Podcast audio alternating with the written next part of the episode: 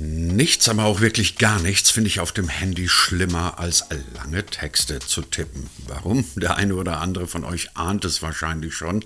Ich tue mich irgendwie ganz, ganz furchtbar schwer, mit meinen Fingern auf diesen kleinen Dingern rumzutippen. Und ganz ehrlich, wenn man nicht gerade ein 16-jähriger Digital Native ist, der mit Handydaumen auf die Welt gekommen ist, naja, dann findet man Handytastaturen nur so mittelgut. Und dann kommen auch noch Autokorrekturen dazu, die die ganze Geschichte gerne mal ein bisschen verschlimmbessern.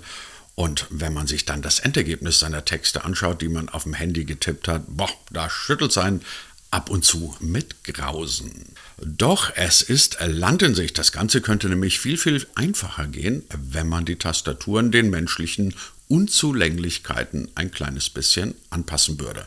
Ein Unternehmen namens Typewise hat genau das gemacht und wie das funktioniert und warum wir jetzt plötzlich alle besser auf dem Handy tippen sollen, das erzählt uns David Eberle, Co-Founder von Typewise, heute in der neuen Ausgabe von D25 und kleiner Spoiler, wir sprechen auch darüber, was Bienenwaben damit zu tun haben könnten. Und damit herzlich willkommen zu einer neuen Folge unseres kleinen Digitalisierungspodcasts. Den gibt es wie immer auf allen guten Podcast-Plattformen. Diese Folge findet ihr dann auch als Video bei YouTube.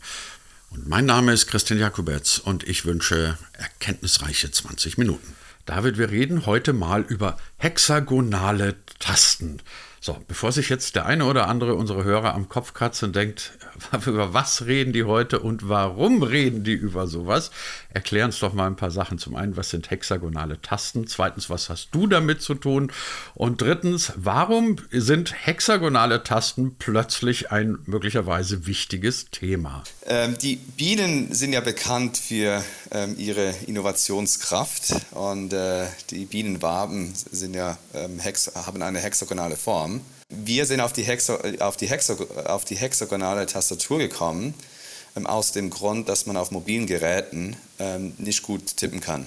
Ähm, warum ist das so? Äh, die, die Tastatur, die wir eigentlich heute verwenden, kommt aus dem 19. Jahrhundert. Äh, die wurde dazu mal für Schreibmaschinen ähm, entwickelt. Und schon da war sie nicht auf äh, Geschwindigkeit ähm, ausgelegt, sondern eher äh, da auch die Geschwindigkeit zu reduzieren dass sich diese Tasten, diese mechanischen Tasten nicht miteinander ähm, verhaken. Das hat sich halt einfach durchgezogen. Ähm, auf, auf Laptops funktioniert es relativ okay. Es gab ja auch da schon Bestrebungen, die Tastatur zu ändern. Es gab eine Variante Dvorak, ähm, heißt sie, die gibt es immer noch. Und es gibt so eine äh, eingefleischte Truppe an, an, an Menschen, äh, die sich das angelernt haben und da effektiv schneller äh, tippen können auf, auf Laptops. Ist aber halt eine relativ große um Umgewöhnung. Ich glaube, man braucht irgendwie drei, drei Monate. Es ist aber so, auf Smartphones ist, ist das Problem einfach viel größer. Also es gibt eine große Studie von, von der Cambridge University und der ETH Zürich.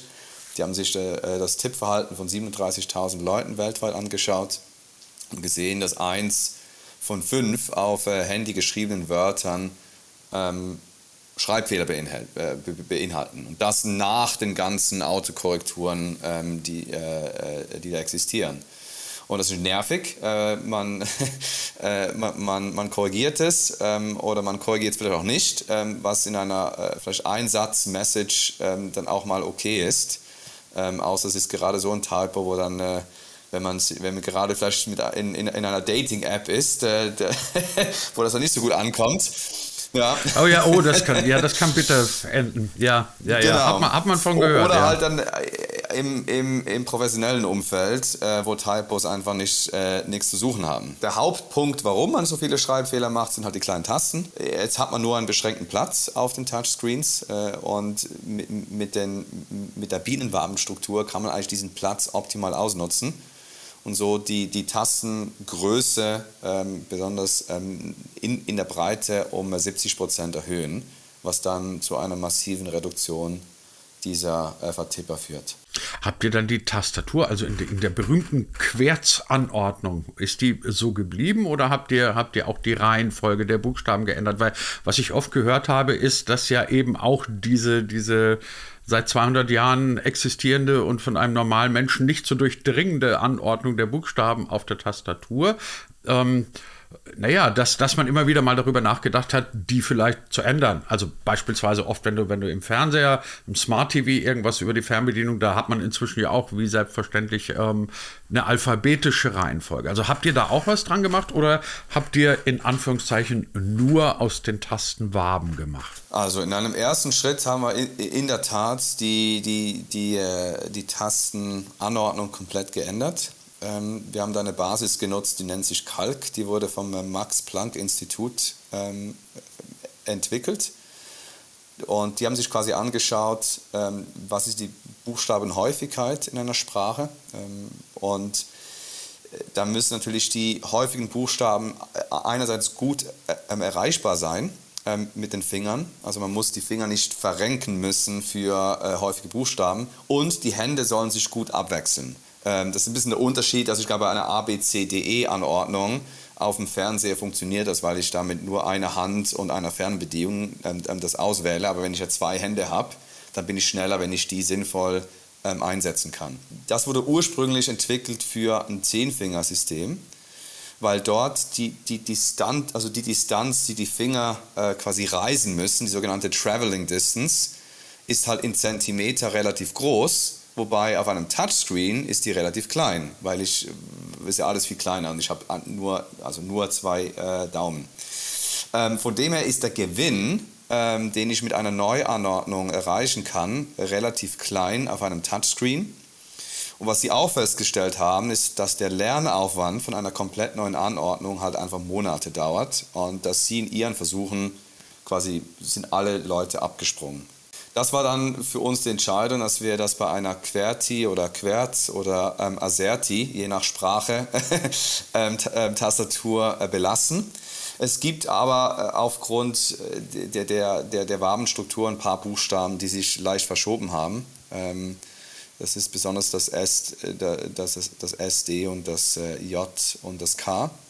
Und von dem her braucht es so etwa eine Woche, ähm, von, von quasi ein, Eingewöhnung, äh, bis man dann auch diese Buchstaben relativ, also quasi aus, äh, aus Gewohnheit dann, dann, dann ansteuert. Jetzt muss man den Hörern und Zuschauern wahrscheinlich ganz schnell noch ähm, eine Sache erklären. Wir reden immer von der Tastatur, mit der man die Smartphones Ihr habt eine App gemacht, das muss man wahrscheinlich dazu sagen. Und mit dieser App.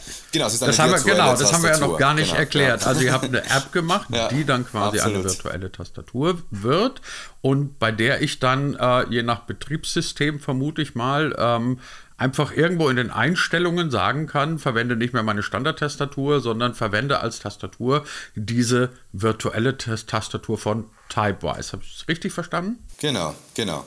Also wenn man, also ist eine normale App, ähm, die lädt man runter aus Google Play oder Apple App Store, ähm, öffnet sie dann äh, nach, äh, nach dem äh, Download und dann erscheint ein kurzes Onboarding ähm, das, dann mit einem Pop-up kann ich dann gleich die, die, die, die Tastatur ähm, ändern. Ähm, und da gibt es eine, eine, kurze Einführung, die mir erklärt, also wir haben viel mehr gemacht als, als quasi nur eine ähm, hexagonale Tastatur. Wir haben beispielsweise Gesten eingeführt, wo ich äh, Großschreiben mit einem, mit, mit einem Swipe ähm, nach oben auf einer Taste, also wir haben keine Hochstelltaste, ähm, was natürlich dann äh, die, die Anzahl der Interaktionen verkürzt. Wir haben keine Löschtaste, sondern wir haben eine Geste, wo ich mit einem kurzen Wisch nach links einen Buchstaben oder mit einem längeren Wisch äh, nach links dann mehrere Buchstaben, genauso so viel wie ich meinen Daumen quasi bewege, entsprechend löschen kann. Und ähm, das waren so die ersten äh, quasi Innovationen ähm, auf dem Gebiet. Und äh, wir haben das dann im Rahmen eines, eines Kickstarter-Crowdfunding ähm, auf den Markt gebracht, um zu schauen, gibt es überhaupt irgendwie ein, ähm, ein Interesse. Ähm, das lief dann und wir haben dann äh, dies als Prototypen in die App Stores gestellt, ähm, über zwei, drei Jahre ähm, dort gelassen äh, mit ständigen Verbesserungen, aber wir waren halt Teilzeit äh, äh, ähm, Unternehmer. Und das ging einfach extrem langsam. Und wir haben uns dann im, im, äh, gegen Ende 2019 entschieden, äh, Vollzeit einzusteigen und haben dann dies auch als äh, Typewise ähm, Keyboard auf den Markt gebracht. Ähm, mit der wesentlichen Änderung, ähm, dass wir eine selbstgebaute künstliche Intelligenz ähm, ein, also eingebaut haben, die eben Textvorschläge, Autokorrekturen ähm, durchführen kann. Ähm, dazu haben wir dann auch eine Förderung erhalten vom Schweizer Staat. Ähm, wir arbeiten also mit der ETH Zürich, die haben ein sehr bekanntes ähm, AI-Center. Ähm, wir haben da zwei, zwei Professoren, die uns unterstützen. Beide sind ehemalige Google-Guys. Ähm, und wir haben dort ein Team von drei Leuten. Und mit denen äh, bauen wir quasi diese nächste Generation dieser Technologie mit dem Ziel, ähm, Google äh, eigentlich äh, ja, zumindest ähm, das Wasser zu reichen oder auch zu übertreffen, was wir jetzt mit Autokorrektur, die wir jetzt mit Typewise 3.0 rausgebracht haben, ähm, eigentlich auch schaffen. Wir haben das auch patentiert und wir haben da das Ziel, mit, mit dieser Technologie ähm, wie wir Menschen mit unseren, Masch mit, mit, mit unseren Geräten interagieren, ähm, komplett ähm, über den Haufen zu werfen. Also das Ziel ist eigentlich, dass man in Zukunft gar nicht mehr tippen muss. Das ist ja eigentlich irgendwie äh, buchstabiere ich ja meinem, meinem Computer, wie er Wörter schreiben muss. Ich, äh, das ist ja irgendwie äh, äh, relativ banal ähm, und gibt ja nicht einen besseren Weg, wie ich viel schneller und unkomplizierter äh, meine Gedanken in, in, die digitale Welt bringen kann. Aber läuft das dann im Prinzip, also ich verstehe natürlich die Idee, die dahinter liegt, aber ist es dann mhm. eigentlich nicht eh konsequenter zu sagen, wir setzen komplett, komplett auf Spracherkennung oder Sprachsteuerung? Gut, ich meine, da kommen natürlich momentan auch immer noch abenteuerliche Dinge heraus, wenn man, ja. wenn man seinem, seinem Handy irgendwas diktiert. Ähm, das ist sicherlich noch nicht ausgereift, aber das, was du sagst, und das klingt ja auch plausibel, müsste doch eigentlich in der Konsequenz bedeuten, es ist absurd, dass wir unsere zwei Daumen und vielleicht noch irgendeinen Finger dazu hernehmen, um mühsam aus dem Alphabet irgendwelche Buchstaben zusammenzutippen. Eigentlich müsste der nächste Gedanke doch sein, eigentlich so schön, wie du das jetzt so, so plastisch formuliert hast, ich bringe meine Gedanken buchstäblich, ja nicht zu Papier, aber zu Display oder wie auch immer du das nennen willst. Also kurz gesagt, ist die Tastatur als solches von ihrer Grundidee mittelfristig nicht dann einfach ein Auslaufmodell? Ja, bestimmt. Ähm, die Frage ist, ob, ob Voice oder Spracherkennung das große Ding ist, äh, dass wir in Zukunft mit allen unseren Geräten sprechen. Es gibt auch viele Situationen, wo ich schneller bin mit der Tastatur, als irgendwie jemandem zu sagen, ja, geh da mal fünf Wörter zurück und äh, dort fehlt noch ein E. Nein, falsche Position, das E meine ich da am Schluss. Also ich kenne das noch aus, aus, aus meinem Beruf, wo wir dann an einem ähm, Projektor Texte oder ähm, Präsentationen angepasst haben als Team und einer saß dann da musste das machen. Ähm, und der hatte viel Intelligenz, ist ja ein Mensch. ähm, und auch da war es schwierig, über Sprache zum Teil die Gedanken ähm, zu vermitteln. Und es wäre einfacher gewesen, ja, gib mir mal das Ding, ich mache selbst. Also ich bin nicht sicher, ob Sprache per se ähm, für alle Situationen ähm, die beste ähm, Interaktionsmöglichkeit ist. Wahrscheinlich geht es in Richtung äh, Brain-Computer-Interface. Das klingt immer noch so fu futuristisch. Aber Smartphones waren ja auch mal sehr futuristisch. Da hätte wahrscheinlich in, in, in den, vor, vor 50 Jahren die Leute gedacht, ja, ihr spinnt. Wir laufen noch nicht, nicht mit so komischen Geräten rum. Und, und heute ist es Standard. Und wir werden, also ich bin überzeugt, dass wir, ähm, wenn das mal gut äh, quasi funktioniert, äh, ja, da, dass wir uns einen Chip ähm, mal implantieren lassen oder wie das dann genau äh, auch, auch technisch aus, ausschaut. Und auch da brauche ich eine Software, die dann aus diesen Signalen, äh, die, die, die, welche dieses Hardware-Interface quasi generiert, dann entsprechende Informationen ähm, abbildet. Und wir haben die Ambition, diese Software zu bauen. Das Verrückte ist ja, ich habe tatsächlich mal auf der Republika in Berlin, das ist so eine große Digitalveranstaltung, ähm, und dort war mal die Journalistin und Wissenschaftlerin Miriam Meckel. Und die war mal in irgendeinem Labor, natürlich in den USA oder so, und hat so Brain Computing, durfte die mal ausprobieren. Und hat dann das auch wirklich gezeigt in einem kurzen Video und, und, und auch erklärt, gut, das dauert jetzt ungefähr noch eine halbe Stunde, bis du mal ein brauchbares Wort irgendwie auf auf, auf ja. das Ding gebracht hat, weil du musst dich dann ja. ganz massiv konzentrieren. Aber sag mal, eine, eine völlig blöde Frage. Also ich meine, Brain Computing klingt natürlich verlockend, wenn auch tatsächlich noch, noch sehr weit weg. Aber wenn eine Maschine alle meine Gedanken auf einmal zu Papier bringt, das könnte ja unter Umständen auch gefährlich werden, oder? Also das ist ja, ja dann eine Sache der, ja. der absoluten Konzentration. Weil wenn du dir jetzt ja. gerade denkst, Mann, stellt der blöde Fragen, dann steht auf einmal unten im Display, obwohl es wäre ein interessanter Gedanke, wenn man, wenn man dann lesen könnte, was wirklich im Hirn von anderen vorgeht. Aber lass uns trotzdem nochmal ähm, über das Thema künstliche Intelligenz bei dem Thema bleiben, weil darauf wird mhm. ja vieles rauslaufen. Wie ist denn nach deiner Einschätzung der Stand der Dinge bei künstlicher Intelligenz, sofern man das so allgemein sagen kann? Also ich staune jeden, oder sagen wir mal so, ich bin jeden Tag in einem, in einem Wechsel zwischen, ich staune, was das inzwischen alles kann und freue mich dann immer wieder auch, wenn völlige Lacher rauskommen. Manchmal nervt es dann auch, mhm. wenn du siehst, Autokorrekturen schlagen dir teilweise immer noch so ein Bullshit vor, dass du dir denkst, in der Zeit schreibe ich es ja selber. Also kurz gesagt, ähm, wo sind wir? Auf dem, auf dem Weg in die nächste Dimension?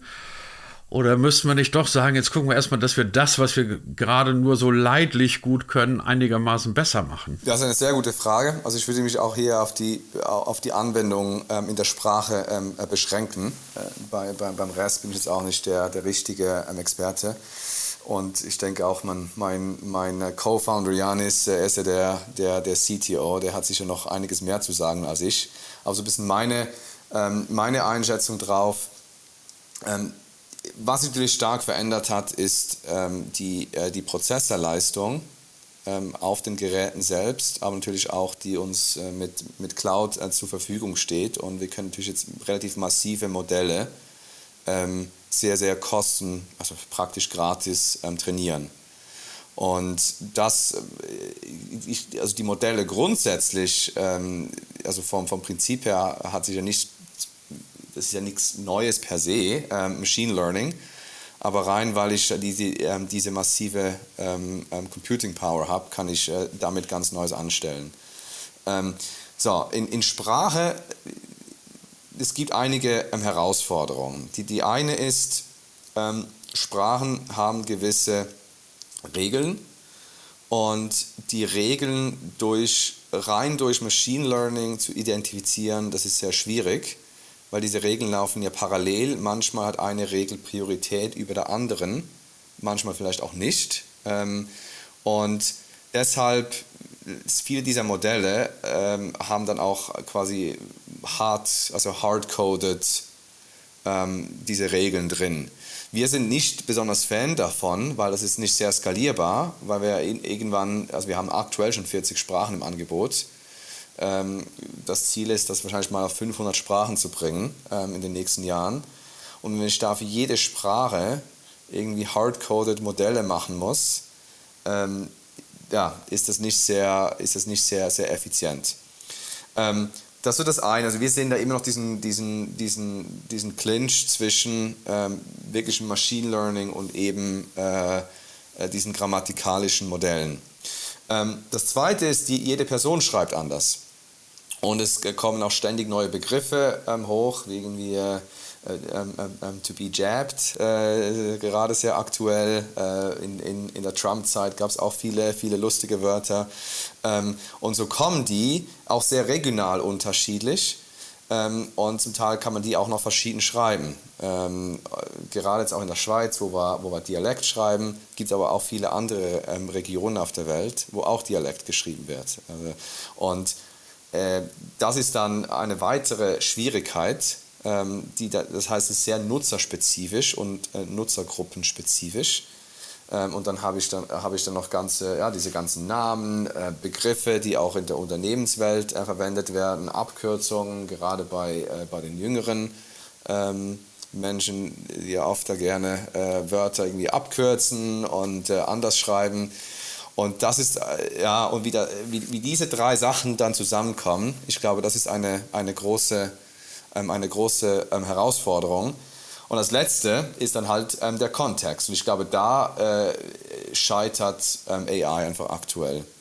Wirklich zu verstehen, ähm, das geht dann weniger um die Autokorrektur, da kann ich den Kontext noch irgendwie ähm, herleiten, weil das ist ein Teil eines Satzes. Aber wenn ich eine leere, äh, also ein, ein frisches E-Mail habe, das noch, noch leer ist, wie soll jetzt die AI wissen, was ich da schreiben möchte? Und unsere, also unser, unsere Vision wäre ja schon, dass ich irgendwie mit relativ wenig Aufwand diese E-Mail schreiben kann. Ähm, wenn ich der AI sagen kann, ja, schreib dem eine Antwort, ähm, das ist gut und, und dann kommen da irgendwie sechs, sieben schön formulierte Sätze raus. Ähm, Das wäre das Ziel. Aber es ist wahnsinnig schwierig, weil da fehlt so viel Hintergrundwissen. Ähm, wer ist diese Person? Was hat er mir vorher geschrieben? Was haben wir vielleicht telefonisch besprochen? Ähm, wie ist unsere Beziehung miteinander? Sind wir im gleichen Unternehmen? Ist er ein Kunde von mir? ist er ein Lieferant von mir? Eine, oder ist er ein Freund von mir? Oder äh, whatever. Ähm, und all dieses Wissen hatte die AI gar nicht. Und das Wissen ist aber Voraussetzung, dann irgendwie ähm, eine sinnvolle Nachricht ähm, zu schreiben. Und ich glaube, das ist eine riesen ähm, Herausforderung, äh, die wir in den nächsten Jahren irgendwie knacken müssen. Ja, das sehen wir ja teilweise auch in der Medienbranche. Da gibt es ja sowas wie Roboterjournalismus und automatisch generierte Texte. Also mhm. so zum Beispiel ganz simple Sachen wie Börsennachrichten oder, oder Fußballberichte, also zumindest die simplen Fußballberichte, mhm. wo es nur um die Ergebnisberichterstattung geht, da greift ja das, was man von künstlicher Intelligenz generell sagt, sie übernimmt repetitive Aufgaben. Ähm, da brauchst du, wie du gerade sagst, kein Hintergrundwissen. Wenn ein Fußballspiel 1 zu 1 ausgeht, dann weiß eine AI relativ schnell, wie sie das beschreiben kann. Bei persönlichen Mails wird das, wird das dann schon deutlich schwieriger. Aber sagen wir noch dazu, ja. ähm, ihr redet ja jetzt momentan oder euer Geschäftsmodell beschränkt sich ja auf Mobile Devices, also Tablets und, und Smartphones. Ist es ein Gedanke, ähm, eure Idee auch mal auf, ähm, wie nennt man eigentlich Tastaturen, die nicht virtuell sind, also auf richtig anwesende, harte Tastaturen. Ja.